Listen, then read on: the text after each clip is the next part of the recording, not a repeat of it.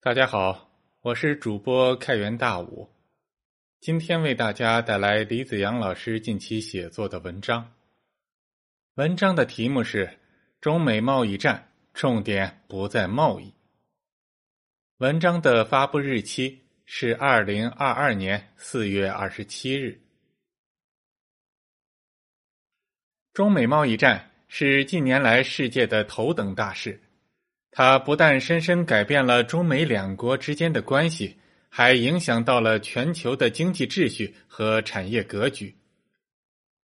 从表面上看，中美贸易战的原因和焦点是中国对美国的长期巨额贸易顺差，以及美国的一部分产业被转移到了中国，减少了美国的就业岗位。但其实这些都只是表面现象。中美之间真正竞争的领域在其他方面，这个其他方面竞争的结果将会决定中国今后是一个大而不强的国家，还是一个又大又强的国家。事实上，美国当初从大国成长为强国，也正是因为在这个领域取得了持续的进步。这个领域就是科技。中美贸易战的实质是中美之间的科技战。一八九四年，美国经济规模和工业能力超过了英国，成为世界第一经济大国。但这时的美国还远远不是世界第一强国。一般认为，美国成为世界头号强国是由于两次世界大战，但实际上，在二十世纪。美国不仅打赢了两次世界大战，还在科技领域取得了巨大的进展，而后者才是美国成长为强国的关键。二十世纪初期的美国和现在的中国很相像，全世界到处都是美国制造，电话、留声机、有轨电车、汽车、打字机、电梯这些新鲜的东西，基本上都是美国制造。美国的工业生产能力天下第一，但此时美国的科技实力却很弱小，大概也就相当于比利时、瑞士这样的小国。当时世界的科技中心在德国和法国，在爱因斯坦、居里夫人这些顶级科学家眼中，美国的科技实在是无足轻重、乏善可陈，和我们中国现在的情况类似。当时的美国生产规模很大，生产能力很强，但很多关键的零部件、材料以及技术却依赖于其他国家。第一次世界大战爆发以后，德国成为了敌国，美国这才发现自己很多的关键材料和部件上非常依赖于德国的供应链，比如德国的高精度光学镜片技术遥遥领先。美国每年都要从德国大量的进口，而另一种重要的基础性化工原料硝酸，美国也非常依赖德国。德国的化学工业非常强大，相比之下，美国就差得很远了。为了摆脱对德国硝酸的依赖，美国专门成立了硝酸供应委员会。并在战时的1917年紧急动工兴建了四座硝酸生产工厂。可是，由于美国化工技术力量薄弱，一直到一战打完了，这四家硝酸工厂也没能建成投产。在意识到了本国科技实力不足以后，美国政府下决心奋起直追。1916年，美国成立了国家研究委员会。从国家层面统一整合资源，制定战略，开始在科技领域追赶世界的先进水平。正是因为有了这种组织上的准备，二战之后，美国才及时的抓住了瓜分德国科技成果的机会，在人才和技术两大方面，美国系统性的大量收割了德国的科技资源。美国从此取代欧洲，成为了世界的科研中心。战后，依托着聚集起来的人才和技术优势，美国持续加大对科技的投入。一九六零年，美国一国的研发投入就占了当时全世界研发投入的近七成以上，这其中有一半以上是美国政府财政支持的军事科研。在这种巨大的投入之下，美国在科技领域拥有了压倒性的优势，特别是在非常重要的半导体、互联网、航空航天等领域，政府和军方的投资作用非常大。这些基础性的研究在短期内很难实现自负盈亏，国家不计代价的投入作用是难以替代的。美国在二十世纪对科技的持续投入，不但催生出了一大批重要的科学成果，更重要的是，在美国的社会形成了浓厚的科学风气。受到这种浓厚科学风气的影响，美国很多民间人士都投身于科研创新领域的探索。那时真可谓是千人创业、万众创新的时代。大家熟知的惠普、苹果、高通等科技巨头，都是从小小的车库企业发展起来的。从表面上看，这些人的创业成功是他们的天赋在发挥作用。但实际上，他们之所以能够成功打造出伟大的科技企业，是与当时美国社会整体的科学氛围和政府全方位的支持密不可分的。政府大力投资研发，代替企业承担了风险最大、最难收回投入的基础部分，企业则在这个基础之上继续进行实用性的研发，并开发出适销对路的产品，在市场上换取丰厚的利润。这既是产业的良性循环，也是政府企业成功合作的典范。政府搭台企业唱戏，也就是由政府主导，不计短期的盈亏，在基础层面进行大量的投资，并在这个基础之上，由企业按照市场规律进行后续的实用性研发。这个模式才是美国成长为科技强国的终极秘籍。所以，如果别的国家只是在埋头发展经济，而没有形成这种政府搭台、企业唱戏的良好格局，那么美国人不但不会感到紧张，还会表现得非常慈祥、非常友好。他会鼓励这些国家在低端产业链辛辛苦苦的挣血汗钱。但如果美国看到有哪个国家在试图复制这种政府搭台、企业唱戏的模式，并且其科技实力因此而获得了快速的增长，那美国人就会立刻紧张起来，变得非常狰狞。他们会不惜掀翻桌子，用各种办法对这个潜在的对手进行压制和打击。日本是美国盟友中最忠实、最驯服的。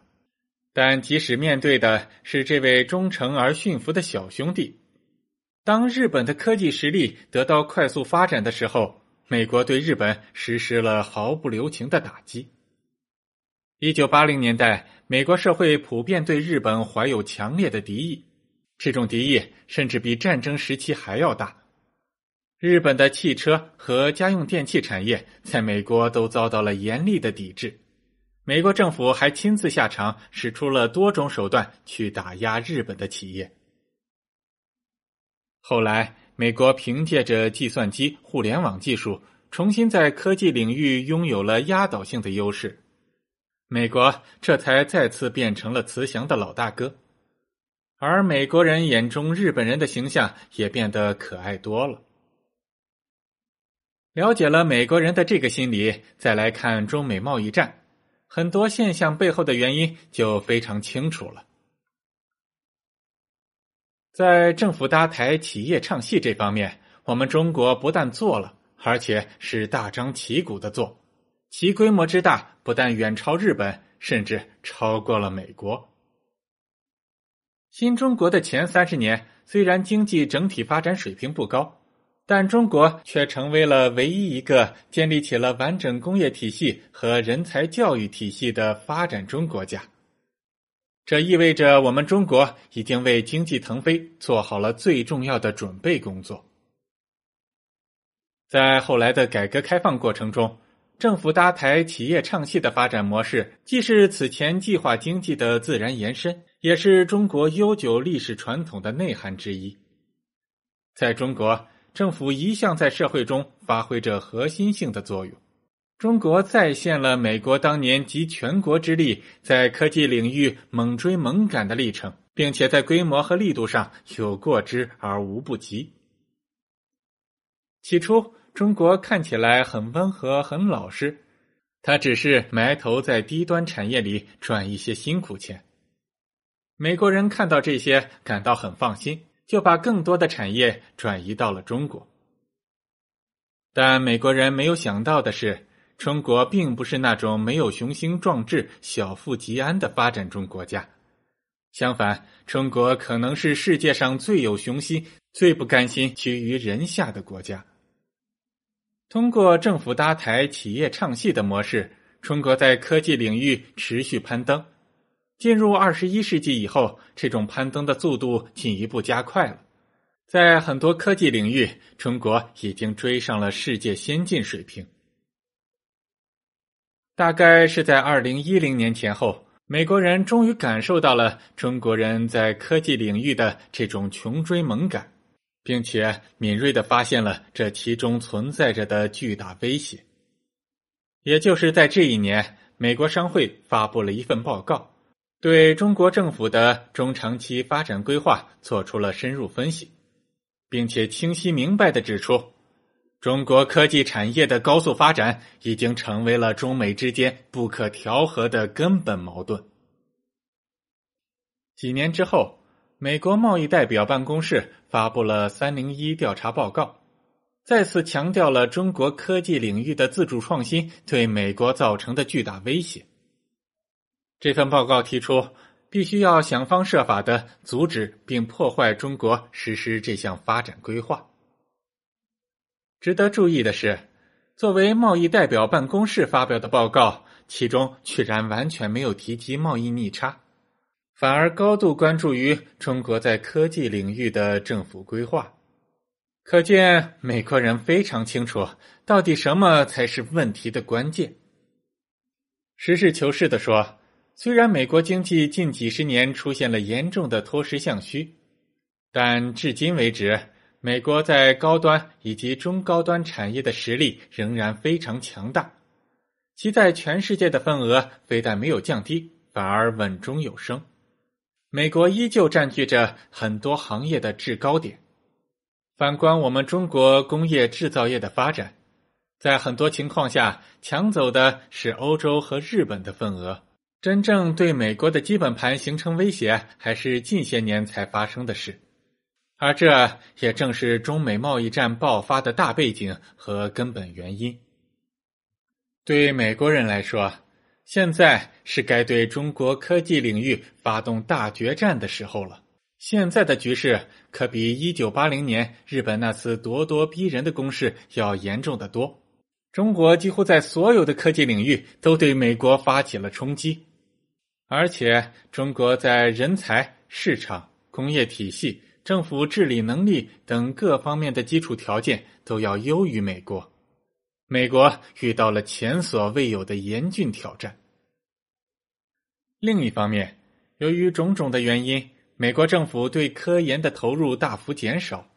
美国研发投入在全世界的比例已经从最高时的将近七成降低到了三成左右。最重要也是最核心的国防研究投入，甚至降低到了一九六零年的十分之一。也就是说，那个曾经让美国登上世界科技巅峰的成功模式，现在很大程度上已经被美国人自己所放弃掉了。而就在此时，他们突然发现，我们中国人正在大力使用这种成功模式，美国人又怎能不感到焦虑呢？所以，我们看到美国在贸易战中甚至不顾体面的使出了很多下三滥的招数，